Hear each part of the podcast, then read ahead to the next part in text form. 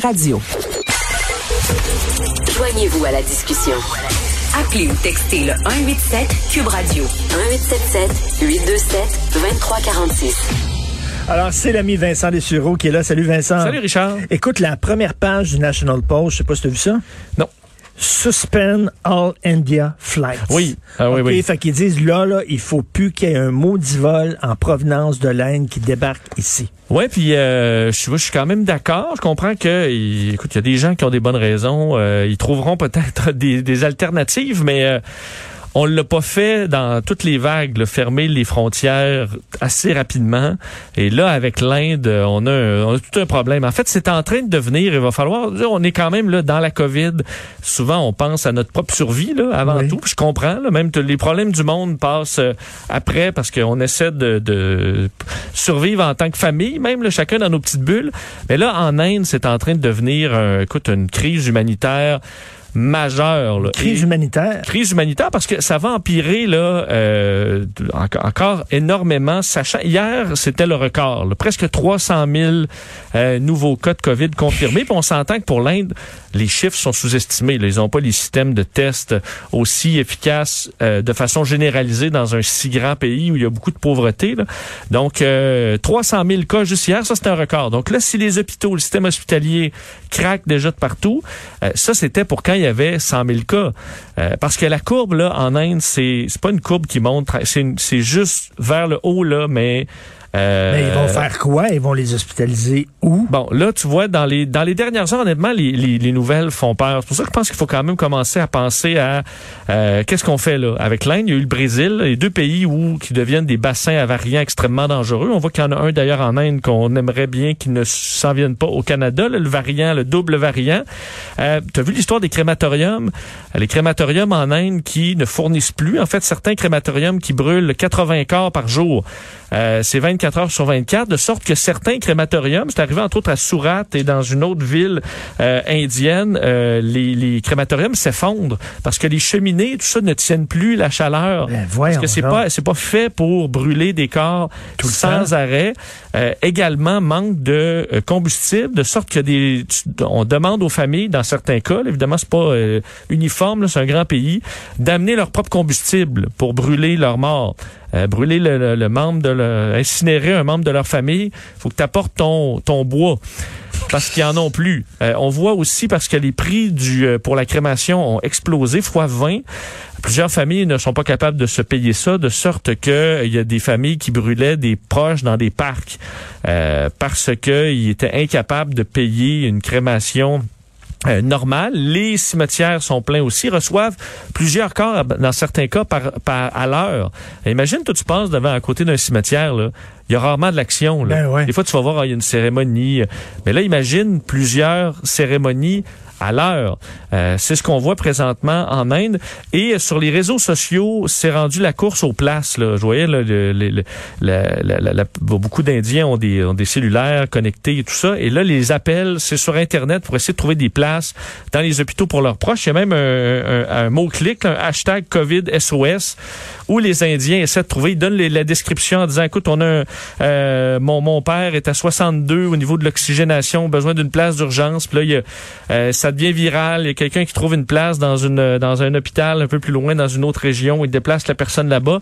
On en est là euh, en Inde. Donc, Ah, euh, euh, Eh c'est d'autant plus ironique. L'ironie de la chose, c'est que c'est eux autres qui nous ont vendu des vaccins. Ben, non seulement les vaccins, mais l'oxygène aussi. Les, les, les Indiens été capables de doubler leur euh, exportation d'oxygène, alors que eux-mêmes euh, manquent d'oxygène dans les hôpitaux. D'ailleurs, il est arrivé un incident hier, 22 morts, euh, un bris dans une machine euh, à oxygène, euh, 22 morts d'un coup. Donc, dans un hôpital, tu vois que c'est des systèmes un peu, euh, peu bric-à-brac par endroit. Et oui, il faut rappeler que là, on regarde l'Inde, Bon, c'est l'Inde, c'est eux qui nous envoient les vaccins. Euh, ils envoient un peu partout dans le monde de l'oxygène, plein de produits médicaux dont on a bien besoin. Euh, et eux ne se sont ont pas tout refermé en disant on va garder tout pour nous. Et ça, on leur en doit quand même une, euh, une là-dessus.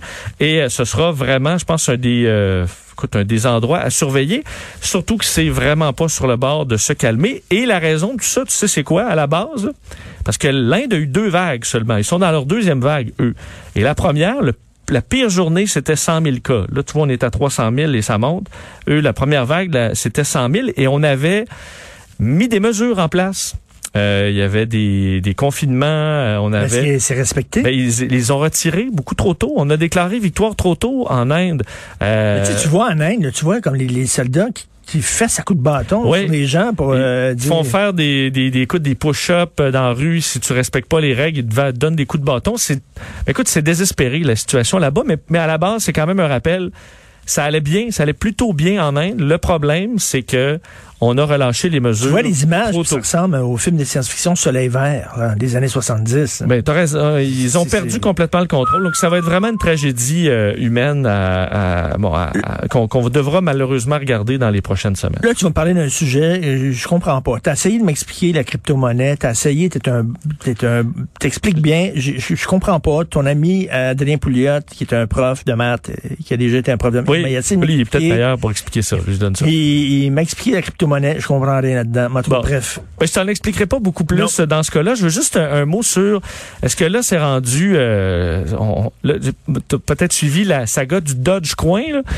Euh, j'ai failli même il y a quelques semaines acheter du Dogecoin, là, qui est une c'est une crypto-monnaie joke qui a été lancé en 2013, euh, qui était juste une, une blague pour ridiculiser un peu où les, les, les, les, alternatives au Bitcoin qui poussaient un petit peu partout. Donc, c'est basé sur des mimes. En fait, c'est un chien euh, japonais, l'espèce de logo, un chien Shibu, si je me trompe pas. Euh, et on fait des mimes drôles avec le... le euh, comme quoi, c'est bien hot, le Dogecoin. Au début, ça s'est servi parce que vu que ça valait quelques sous, là, le Bitcoin valait déjà des centaines de dollars ou des milliers de dollars. Donc, le Dogecoin valant deux sous, admettons, c'est facile d'en acheter. Facile à transiger dans des jeux vidéo. Des fois, tu pouvais, ça avait une certaine facilité de transfert. Le problème, là, entre autres, Elon Musk est embarqué là-dedans. De sorte que là, des milliardaires se sont mis à ça bien drôle de faire monter le Dogecoin avec, en publiant des mimes, donc des petits montages drôles où tu vois le Dogecoin face à Wall Street ou d'autres trucs comme ça. Et là, vu que c'est hilarant, Richard, de rire de Wall Street, ça s'est mis à monter, à monter, à monter.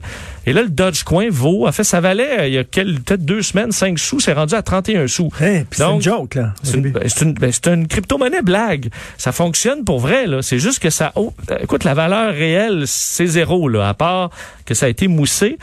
Et là, tu dis, je, je lisais entre autres un bon texte d'un des analystes euh, économiques de Bloomberg euh, qui lui disait, OK, on nous demande à nous des, des analystes là, d'expliquer un phénomène comme ça, mais c'est pas possible. C'est juste n'importe quoi à, un certain moment. Et on se dit, est-ce qu'on est arrivé au bout d'une certaine logique? Parce que lui, ce qu'il raconte, entre autres, c'est que les gens derrière euh, qui poussent le Bitcoin, beaucoup vont dire, ah, mais c'est une bonne façon de déjouer la Fed, les banques, les systèmes centralisés. Un peu comme si on avait, eux, avaient trouvé vraiment la façon, une façon géniale de, euh, de, de, de, transiger.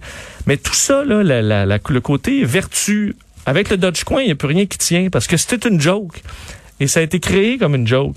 Donc, de voir à quel point, et on dit, si tu avais investi, investi là, dans Dogecoin récemment, tu te fais plus d'argent qu'avec le Bitcoin. Alors, est-ce que ça montre pas un peu qu'il y a quand même un grand risque que ce soit tout ça une belle spéculation? Parce que c'est beau faire de l'argent avec le Dogecoin, mais si vous perdez de l'argent avec le Dogecoin, là, vous allez faire rire de vous pas mal. Et je sais pas si tu as vu cette histoire du, de la, de la crypto-monnaie québécoise ben aujourd'hui dans le journal, le Marson Exchange, euh, où des gens ont perdu des milliers de dollars. Tu as un gars de Laval qui dit, hey, je, je pars ma crypto-monnaie achète des influenceurs en disant je te donne de ma monnaie en échange. Puis là, si tu, fais la promotion de ça, ben ta monnaie vaut plus cher, donc tu fais de l'argent. Et comme ça, il y en a plein qui ont perdu des milliers de dollars. Est-ce que ça va être comme le Far West? Au début, le Far West, c'était comme, il n'y a pas de loi, on peut faire ce qu'on veut. Puis après ça, peu à peu, euh, la civilisation est rentrée dans l'Ouest. Puis là, ils ont commencé à avoir des tribunaux. Puis là, ils ont commencé à avoir un maire de ville. Puis là, c'est avoir un système de loi, un code criminel. Puis finalement, ils sont rentrés dans le système. Oui, mais c'est quand même beaucoup, ça devient les, les, sites de transactions, je pense qu'ils sont plus beaucoup plus sûrs euh, qu'avant.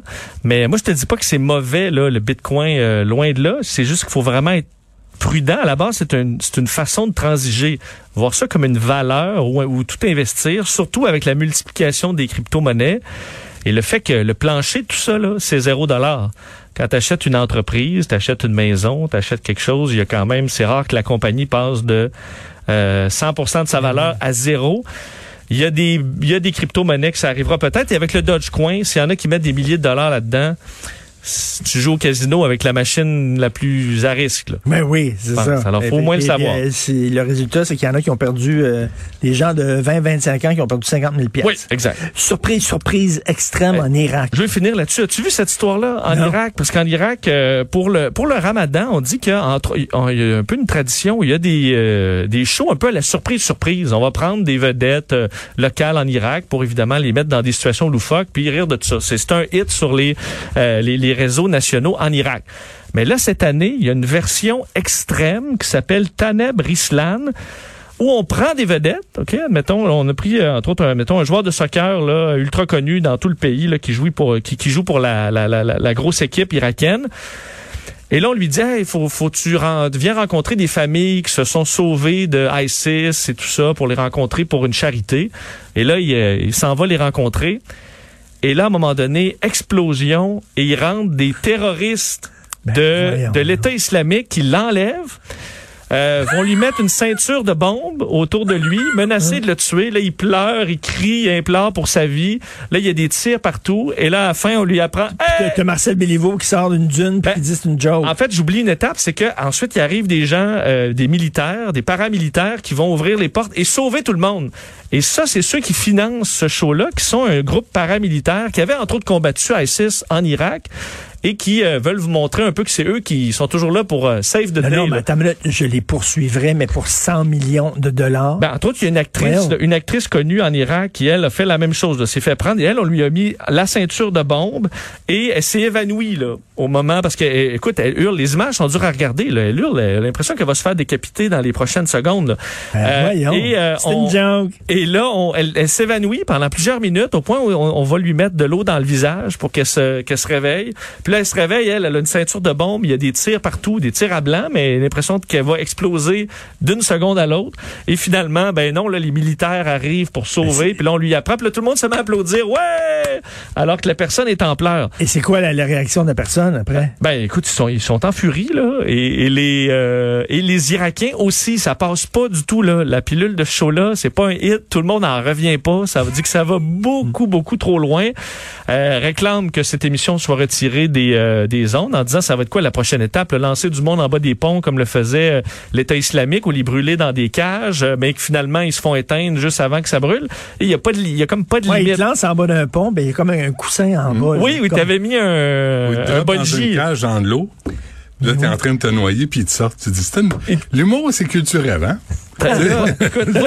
ça, c'est parce que ça a passé plusieurs étapes, ce show-là. Il, y avait des gens qui ont travaillé là-dessus. Il y a des producteurs, il y a un diffuseur qui acceptait ça, il y a un directeur de la programmation, il y a tout ça. Là.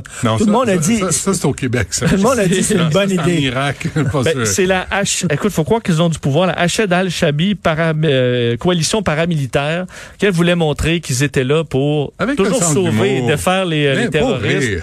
Alors, euh, ça fait le retour promotion. Hein.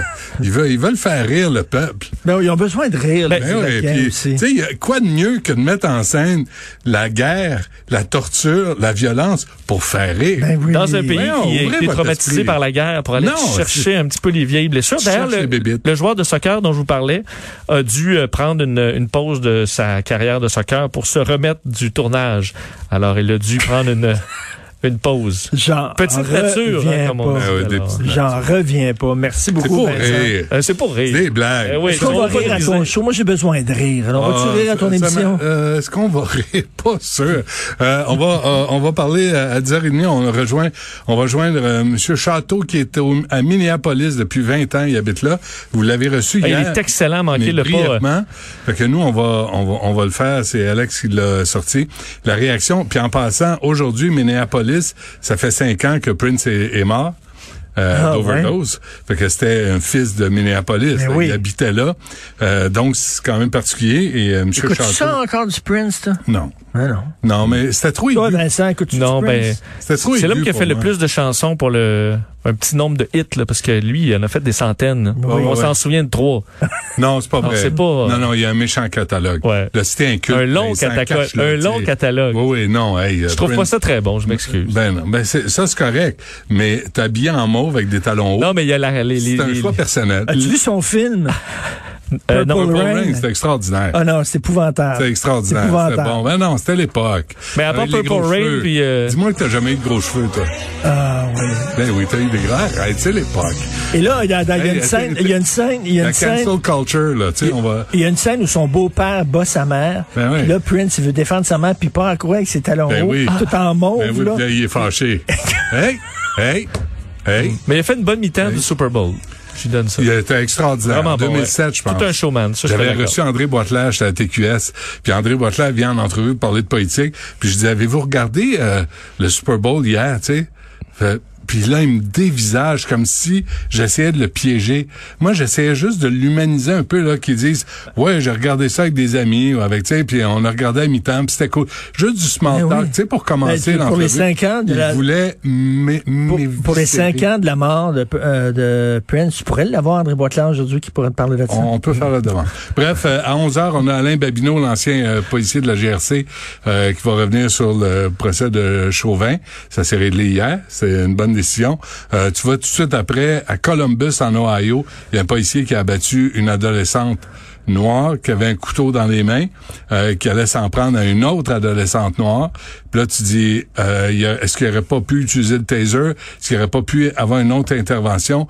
En même temps, tu fais quoi? T'es policier, t'es dans la rue, tu vois un individu avoir un, un, un, ma- un- un poignard, un couteau dans les mains, puis qui vise l'autre personne qui est sur la voiture, puis tu sais que ça va se décider comme ça. C'est pas une job facile. C'est un policier blanc? Euh, je ne sais pas, je l'ai. je- j'ai Mais ils ont publié toutes les caméras. Je pense qu'ils voulaient vraiment montrer que la, tu vois que la scène, c'est le chaos, là, et pas à Oh, cause ouais, des ben, policiers, c'est- là. Hey, c'est un moment de euh, violence, là. On n'est pas formés. Nous autres, en tout cas, les civils, on n'est pas formés. Ça, la Chauvin, c'est un Ouais. autre truc. Chauvin avait neuf minutes pour répondre. Ah. Chauvin, c'est une autre affaire. Là, c'est sur à la seconde. C'est aberrant. Moi, je veux savoir ce qui va arriver aux autres policiers qui ont rien fait. Ben, exactement. Tu sais, ça aussi, eux autres aussi sont complices. Et à midi, on aura Nancy Delagrave parce que là, on a eu les résultats de la qualité de, de dans les écoles, mais de, tu sais, on sort ça au mois d'avril, on voulait ça au mois de décembre. C'est comme si on prenait pas ça au sérieux, on n'avait pas pris ça au sérieux, et pourtant il y a des, il y a eu des éclosions dans les écoles au Québec. Et Donc, la, on- la, la moitié des, des écoles testées n'ont pas pa- respecté les normes. Ouais. donc, euh, ça, ça, va pas très bien. Bon, on va rire un peu quand même. Ah, oui, écoute. Hein? On va, on va peut-être faire jouer un extrait de, De- de, de de ces trois surprise, surprise en Irak. Ah, OK. Non.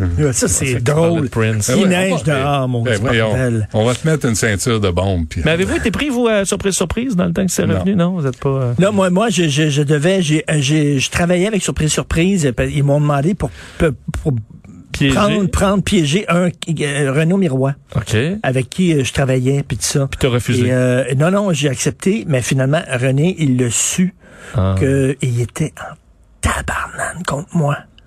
Que- il était, il que était tu- que tu furieux, voulais, là, le que- prendre? Oui, que j'avais participé Ben avec euh, Surprise Surprise et pour le pi- piéger. Il était furieux.